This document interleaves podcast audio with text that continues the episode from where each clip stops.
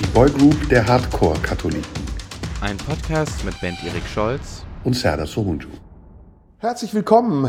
Ich bin heute mit einem Gast hier in einer wunderschönen Location, wie man sagt, in einer, vor einer Kulisse in Berlin mit einer Frau, die ich sehr schätze und mit der ich schon mal gesprochen habe, aber nicht vor einer Kamera.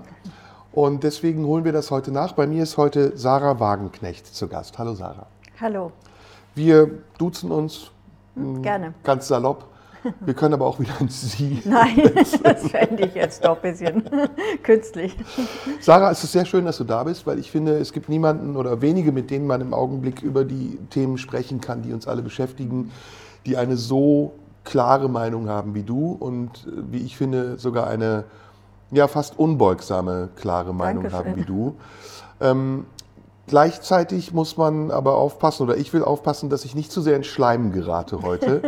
Denn ich weiß, dass wir natürlich in vielen Fragen einer Meinung sind, aber wir werden herausfinden, ob es ein paar Dinge gibt, in denen wir vielleicht nicht einer Meinung Na sind. klar. Also erstmal schön, dass wir diese Gelegenheit haben. Ähm, du kommst gerade woher? Aus dem Bundestag. Aus dem Bundestag. Mhm. Du bist noch, Abge noch Abgeordnete der Linkspartei. Genau. Wie ist dein Stand in der Partei? Mögen die dich? Also es gibt schon einige immer noch, die mich mögen, auch wenn man das öffentlich vielleicht gar nicht so wahrnimmt. Also ich glaube schon, dass es bei den Mitgliedern, aber auch in der Bundestagsfraktion habe ich natürlich auch Leute, die genauso die Dinge sehen wie ich und die mich auch unterstützen. Aber es gibt natürlich auch einen sehr, sehr starken Flügel, der also nichts mehr herbeifiebert als den Tag, wo ich endlich gehe. Also, Kann man die namentlich äh, benennen? Ach, das ist dann vielleicht immer auch so ein bisschen. Soll aber es ist ja, raten? sag mal, einige sagen es ja auch ganz offen. Ja. Also klar, das ist dann mehr im Parteivorstand als in der Fraktion, aber ja, ein paar Namen sind, glaube ich, auch bekannt. Ja. Ich habe eben gesagt, wir sind in vielen Dingen einer Meinung. Ähm, Vor allem, glaube ich, ähm, wirst du mir zustimmen, wenn ich sage, wir leben in einer Zeit, in der es schwer ist, sich zu behaupten gegenüber dem, was die meisten sagen sollen. Ähm, Ist das schon eine vage Behauptung, die ich gerade mache, oder empfindest du das auch so? Gibt es so einen Common Sense, an den man sich halten muss? Es gibt einen ganz massiven Mainstream, der eine bestimmte Position propagiert. Also ich nehme auch bewusst wirklich diesen Begriff, weil ich finde, das hat schon Züge von Propaganda, was wir erleben. Und die Medien erfüllen ihre Aufgabe nicht, weil das ja eigentlich ihr Job wäre, unterschiedliche Sichten darzustellen.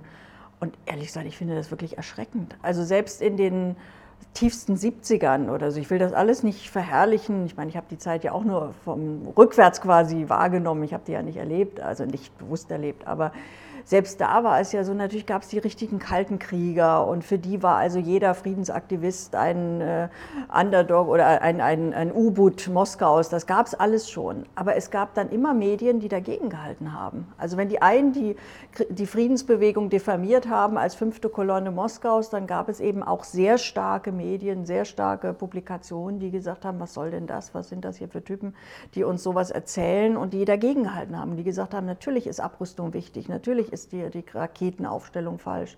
Und heute ist es irgendwie alles in eine Richtung. Also wenn man sich nicht im Internet informiert oder eben die sogenannten alternativen Medien äh, wahrnimmt, wenn man wirklich nur öffentlich-rechtliches Fernsehen guckt, FAZ liest, Zeit liest, Spiegel liest, da ist relativ wenig an anderen Meinungen. Also ab und an kommt mal was durch, aber sehr, sehr wenig. Du bist schon direkt im Thema, ich merke das, aber ich würde gerne noch ein bisschen zurückgehen. Nee, es war aber auch schon bei Corona so. Also es ist nicht nur beim Ukraine-Krieg so. Also wir haben generell so einen Trend äh, zum, zur Konformität, auch zu einem starken Konformitätsdruck. Also dass Menschen auch zumindest, wenn sie vielleicht im öffentlichen Dienst arbeiten, Universitäten, Schulen, glaube ich schon auch empfinden äh, eine, einen unglaublichen Druck, sich einer bestimmten Meinung anzupassen oder zumindest, wenn sie davon abweichen, ihre nicht mehr zu sagen. oder dazu zu stehen. Du bist eine Reizfigur für viele, weil du eben aus diesem Kontext kommst und viele oder manche dir unterstellen,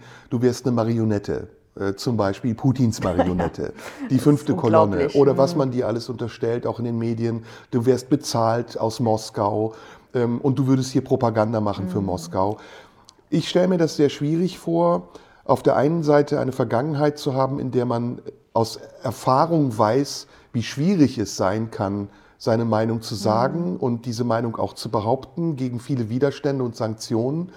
und wie verheißungsvoll es vielleicht gewesen sein mag, aus dieser Vergangenheit in eine Gegenwart zu kommen, die, ich sage jetzt mal, scheinbar demokratisch ist, aber wie frustrierend es auch gleichzeitig ist zu merken, dass dieselben Prinzipien, die irgendwann mal funktioniert haben, unsichtbar jetzt doch wieder zu funktionieren scheinen. Ist das ein Bogen, den man schlagen kann? Ist das zu sehr, wir leben doch in einer unsichtbaren Diktatur? Oder würdest du sagen, es gibt Elemente, die du wiedererkennst? Also Diktatur würde ich deshalb nicht sagen, weil man, man kommt nicht ins Gefängnis. Also noch ist das zum Glück wirklich in Deutschland ja nicht. Äh, man wird sanktioniert, als aber Künstler gecancelt, als Politikerin Ja, also sozial. Sozial wird man unterdrückt. Das ist noch was anderes als Gefängnis, aber es ist eine Form der Repression und die haben wir zunehmend und in wirklich beängstigender Weise. Und ich meine, da bin ich noch als Politiker relativ unabhängig, weil ich kann also ich meine, ich werde ja nicht entlassen. Also ich meine, im schlimmsten Fall bin ich nicht wieder im Bundestag, aber ich werde, ich muss nicht Angst haben um meinen Job. Also wie jemand, der eben zum Beispiel als Lehrer oder als, ich weiß nicht, irgendwo im öffentlichen Dienst arbeitet. Ne? Oder auch als Journalist. Äh, man kann, kann Kampagnen man anzetteln, man kann in deiner Vergangenheit kramen und herausfinden, das dass du irgendwo so mal ja, eine Plagiatsarbeit abgegeben hast. Oder ich wette, die haben alle meine Sachen geprüft. Also da bin ich mir ziemlich sicher. Mhm. Also äh, ich glaube, wenn ich Leichen im Keller hätte, die wären schon irgendwo gefunden worden. Nein, aber es ist trotzdem, ich meine, in einem Punkt hast du ja recht. Es ist ein Niveau, äh, was jetzt an Debatte stattfindet, äh, wo man sich schwer wehren kann. Also ich habe ja jetzt diese, diese Story da, die von der Washington Post kam. Also Putin hatte einen finsteren Plan, Wagenknecht soll mit der AfD fusionieren. Nun hat die Washington Post korrekterweise immerhin noch geschrieben, dass es überhaupt keine Anhaltspunkte dafür gibt, dass ich jemals kontaktiert wurde oder irgendwie im Kontakt mit dem Kreml stehe.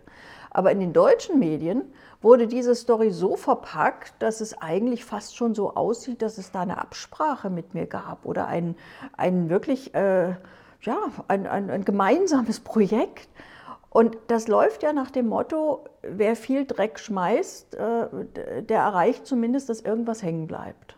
Und sich dagegen zu wehren, ist, ist unheimlich schwer. Also Kannst manchmal habe ich auch das Gefühl, pff, Vielleicht bringt es alles nichts, die, die machen mich sowieso fertig. Aber andererseits sage ich, nee, ich will denen nicht diesen Sieg lassen. Also Kannst du, also ich verstehe, was du meinst, ich kenne den mhm. Gedanken, an dem man immer so entlang laviert, mhm. entweder zu sagen, es ist mir echt zu müßig, ich habe es jetzt tausendmal gesagt, es wird mhm. langsam redundant und man spart sich lieber die Kraft, oder dass man sagt, nee, jetzt erst recht. Ähm, aber glaubst du, es gibt auch eine Möglichkeit heutzutage, in, in einer Zeit, in der ja die, die Wahrheit sehr relativ ist. Also man kann ja sehr viel subjektive Wahrheit mhm. zu, zu, zu einer objektiven mhm. Wahrheit ummünzen, indem man es einfach so oft vervielfältigt wie möglich und irgendwann alles nachplappern. Glaubst du, es gibt überhaupt noch eine Möglichkeit, Dinge durch Fakten zu widerlegen? Also wenn, wenn ich dich jetzt offen fragen würde, hast du was mit Putin zu tun? ja, dann sage ich nein und das ist die Wahrheit. Aber ähm, wie kannst, ja. du das kannst du das in Nein, irgendeiner Form glaubwürdig nachweisen. nachweisen? Also, oder gibt es Beweise dafür, dass du vielleicht sogar eine, eine Marionette bist? Nee, die gibt es nicht. Also die hätten sie ja präsentiert, wenn es sie gäbe. Und die kann es auch nicht geben, weil ich ja da keine Kontakte habe. Aber es ist tatsächlich eben, äh, ja, das ist Orwell. Ne? Wenn die Lüge oft äh, wiederholt wird, wird sie zur Wahrheit. Oder zumindest bleibt ein kleines bisschen Wahrheit dabei. Ich meine, ich glaube schon, und das ist eigentlich das, was mich motiviert, dass doch viele Menschen äh, die Fähigkeit zum Denken haben und dass sie auch irgendwie durchschauen. Also wenn jemand eine bestimmte Position hat, und ich meine, natürlich kritisiere ich die deutsche Außenpolitik, ich halte das für verheerend, dass wir in diesen Krieg immer mehr Waffen liefern, so, dann wissen die Leute doch, naja klar, die hat eine Position, die ist jetzt unbeliebt bei den Herrschenden, ist ja logisch. Und wenn die dann solche äh, Geschichten über sie erzählen, hat das ja vielleicht damit zu tun, dass man sie diskreditieren will. Und ich glaube einfach daran, dass viele Leute das durchschauen. Also anders. Ähm, ich glaube es nicht, aber das ist ein anderes Thema. Ich glaube ja. eher, dass viel zu viele Leute es nicht durchschauen. Ja, natürlich hat es auch Wirkung, klar. Also mhm. ich sehe das ja, ich, ich meine, das kann man ja ablesen an Umfragewerten, an vielem, an meinen Mails. Ich meine, ich kriege ja auch, äh, seit der Krieg tobt, äh, kriege ich immer noch mehr nette Mails als böse Mails, aber die bösen Mails, die ich kriege, die haben es in sich. Also sowas habe ich vorher nicht gekriegt. Es gibt so viel, was wir besprechen müssen und können. Wir werden das in der Zeit nicht schaffen. Deswegen versuche ich so ein bisschen zu straffen und zu ordnen. Mhm. Ähm, aber auch mal einen Bogen zu spannen, damit wir wissen, woher das Thema kommt. Du, wir waren eben bei deiner Vergangenheit, sind jetzt so ein bisschen mehr in der Gegenwart. Lass uns mal in die ideologischen Lager der Gegenwart gehen. Mhm Ist links noch links und rechts noch rechts? Und was ist diese ominöse Querfront? Also ist das nicht schon längst erledigt, dieses Denken in, in Richtungen? Und müssen wir eigentlich als Reaktion auf diese Entwicklung nicht auch flexibler sein? Also dürfen wir zum Beispiel ganz provokant gefragt nicht auch Argumente der Rechten übernehmen, um sie ihnen nicht zu überlassen? Die Frage ist, was ist ein Argument der Rechten? Also wenn die AfD geschickt eine Marktlücke in der Politik wittert, und zwar genau die, dass man für Diplomatie wirbt, ist das deswegen eine rechte Position, gegen Waffenlieferung zu sein und für Demokratie? Nur weil die AfD das gerade vertritt. Also das ist ja das Problem. Aber ist das dann ein Dogma zu sagen, wenn die AfD etwas vertritt, dürfen wir das nicht vertreten? Ich halte das für grundfalsch. Also damit gibt man der AfD die Macht im Grunde über unsere Position. Also wenn die AfD sagt, der Himmel ist blau, sagen wir alle, der ist grün. Und äh, am Ende wird die AfD dadurch natürlich immer nur stärker, weil die Leute sagen, gucken aus dem Fenster und sehen den blauen Himmel und sagen, naja, die einzigen, die das noch aussprechen, das sind die AfD. Tut man der also, AfD damit aber nicht einen Gefallen, weil sie sich vielleicht sogar damit schmückt und sagt, guck mal, selbst die Wagenknecht sagt das gleiche wie wir? Ich finde, dass man sich darum nicht kümmern muss. Und ich, ich sehe ja, ich meine, wie ist die AfD aufgestiegen? Die AfD hat Dinge angesprochen, natürlich gefärbt in ihre Richtung, aber wo viele Leute gesagt haben, okay, da, sind, da ist ein echtes Problem.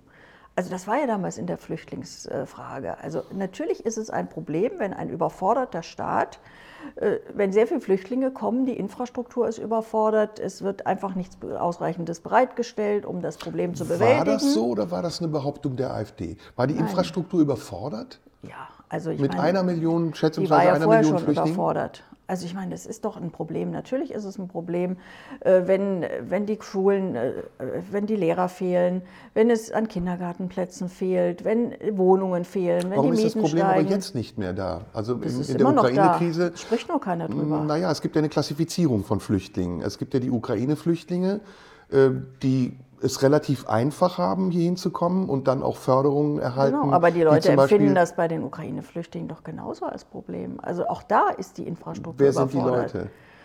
Die normalen Bürger. Also ich kriege Mails von Leuten, die mir sagen, ja, Was ich habe jetzt den, Bürger? Entschuldige, du musst Naja, erklären, eine Mutter zum. Beispiel, die sich um einen Kita-Platz für ihr Kind bemüht und die dann, das mag ja sogar ungerecht sein, aber mir sagt, okay, jetzt haben jetzt ukrainische Kinder, haben diese Kita-Plätze bekommen, ich kriege keinen, ich kann keinen Job annehmen, bleibe in Hartz IV, weil ich mein Kind nicht in die Kita bringe. Schreiben mir Leute. Okay, aber sind wir jetzt nicht. äh, Ich, äh, spiele Also ob das den, jetzt stimmt oder ich nicht, ein ich kann das nicht prüfen, aber es ist, es ist ein Problem. Ja, ja, aber lass uns da bleiben. Also wir wollen ja die Frage besprechen, wie nah geraten wir an die Argumentationslinie der AfD, wenn wir unsere Position beibehalten, ohne Rücksicht darauf, dass wir verdächtig sind. Und jetzt sind wir ja relativ nah dran. Also das, was du jetzt gerade gesagt hast, könnte auch Alice Weidel sagen. Wo ist Mhm. Nee, die, die anders Demarkationslinie? Die würde es anders färben. Aber wo ist die Demarkationslinie? Wo sagst du, da ist eine klare Trennung zwischen meinem Ethos, meinem Anspruch und dem, was die AfD vertritt?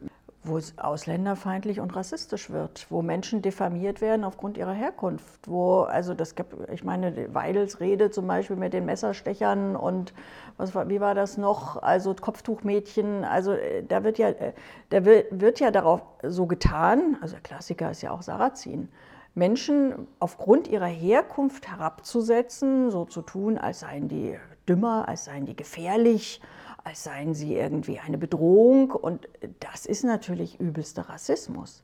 Aber Probleme zu thematisieren, die mit Flüchtlingsaufnahmen zu tun haben, und übrigens bei den Ukrainern genauso, wie wenn Menschen aus, aus Kriegsgebieten im Nahen Osten kommen, natürlich ganz genauso, oder wenn Menschen aus Afrika kommen.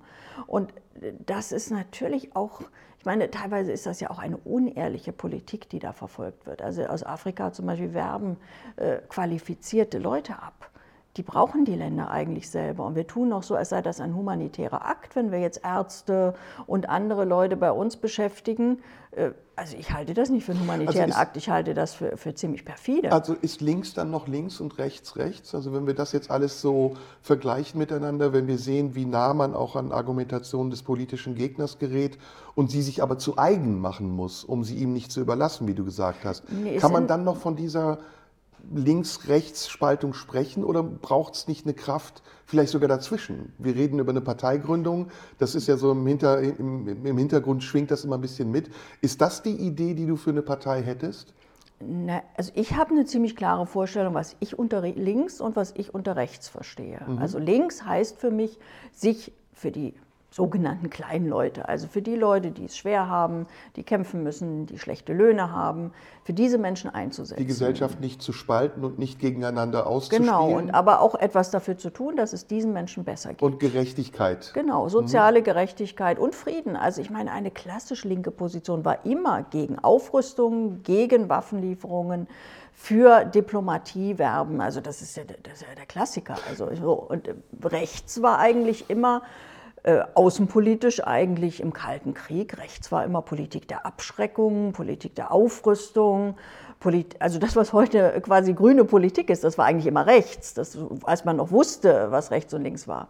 Und in der sozialen Frage auch. Was war da rechts? Ja, rechts war Ellenbogen, ähm, Marktradikalismus, Neoliberalismus, der Markt richtet alles, wir privatisieren, wir schleifen den Sozialstaat. Das war rechts. Also so, das heißt, das ist eigentlich eine klare, für mich eine klare Sache. Nur in der öffentlichen Debatte äh, äh, verstehen, glaube ich, viele Menschen nicht mehr, was rechts und links da ist, weil sie drauf. vermeintliche Linke erleben, die eigentlich eine rechte Politik machen ja. und anderen, die nach meiner Meinung linke Position vertreten, wird vorgeworfen, sie seien rechts, weil sich bestimmte Dinge dann mit der AfD überschneiden. Da kommen wir noch drauf, auf die, auf die Rolle der Medien und der Öffentlichkeit oder der Presse auch. Aber ist das nicht eigentlich die Querfront, die dir vorgeworfen wird, also wenn du sagst, wir machen eine Friedensdemo, ist ja der erste Vorwurf, ihr seid unterwandert von Rechten und mhm. ihr bietet Rechten eine Plattform. Aber ist das, was zum Beispiel die Grünen gerade machen, nicht die wahre Querfront? Äh, gemeinsame, so nennen. Also gemeinsame Sache zu machen mit der Waffenlobby, äh, mit, äh, mit äh, Staaten wie Arabien Geschäfte abzuschließen, um Energiekrisen zu lösen. Mhm. Also über seine eigenen Grundsätze so weit zu springen aus Pragmatismus heraus, dass man ja auch nichts mehr von dem hält, was man mal versprochen hat. Mhm. Also eklatant, gerade bei den Grünen ist ja im Augenblick, dass sie vor der Wahl eigentlich das Gegenteil von dem ja, gesagt natürlich. haben, was sie Sie haben ja auch zum Beispiel noch in ihrem Wahlprogramm im letzten noch gehabt, dass man in ein Kriegsgebiet keine Waffen liefert. Ja. Also das war ein, ein, ein traditionell linker Grundsatz, dass man Kriege nicht mit Waffen beendet. Das ist ja eigentlich auch logisch. Aber wie geht man dann damit um, dass gerade diejenigen, die sich am widersprüchlichsten verhalten, einem Dinge vorwerfen, die gar nicht nachweisbar sind? Also Sie werfen dir ja das vor, was Sie selbst tun. Ja, ja, also ich meine auch in anderer Hinsicht. Ich meine, die haben zum Beispiel überhaupt kein Problem mit einem Botschafter wie Herrn Melnik, also engste äh, freundschaftliche Beziehungen zu pflegen. Ich meine, Melnik ist ein Verehrer des Nazi-Kollaborateurs äh, Stepan Bandera. Der Aber beteiligt das, war am massenfachen an Mord an Juden. Ja, ja. Und er wird von Leuten in Schutz genommen, die selbst Juden sind, wie zum Beispiel Henrik M. Broder, wie ich gestern gesehen habe. Also nicht, äh, ja, nicht, also äh, es ist wirklich... Ähm, nicht Bandera, aber Melnik. Ja, ja, Melnik. Also, und ich meine, und da haben sie gar keinen, ich meine, das ist eine echte Querfront, wenn einer ein Nazi-Verehrer ist. Also, das ist wirklich äh, erschreckend. Aber das zeigt, dass einfach äh, die öffentliche Debatte alle Relationen und jeden Kompass verloren hat. So, da sind wir jetzt. Warum ist das so? Warum ist die öffentliche Debatte im Moment, so empfinde ich es jedenfalls, so eingleisig? Warum wird alles, was neben der Spur ist, verunglimpft, bedroht, sanktioniert, ausgegrenzt? Warum ist das in einer Demokratie nicht möglich, zu sagen, okay, diese Frau ist anderer Meinung als wir, aber diese Meinung darf gelten, sie darf Platz haben und sie muss gehört werden. Warum ist das im Moment so schwer? Ja, man könnte natürlich brutal sagen, äh, weil einige sich im Krieg befinden. Also ein Land, das sich im Krieg befindet, ist nie demokratisch. Und Frau Baerbock äh, ist ja der Meinung, offenbar, wir führen Krieg gegen Russland, hat sie zumindest selber gesagt. Aber ich will es jetzt gar nicht auf die witzige Schiene bringen es ist ja tatsächlich so. Ich meine, der Ukraine-Krieg ist ein Stellvertreterkrieg, äh, völlig eindeutig. Also ich meine, warum liefern wir in diesem Ausmaß Waffen? Es gibt so viele Kriege auf dieser Welt, wo sich der Westen nicht engagiert und die ihm ziemlich egal sind. So und da, was, was ich auch nicht, also, also die richtige Lösung finde. Ich sage jetzt nicht, dass wir uns nicht um Kriege kümmern. Wir sollten versuchen, sie zu beenden.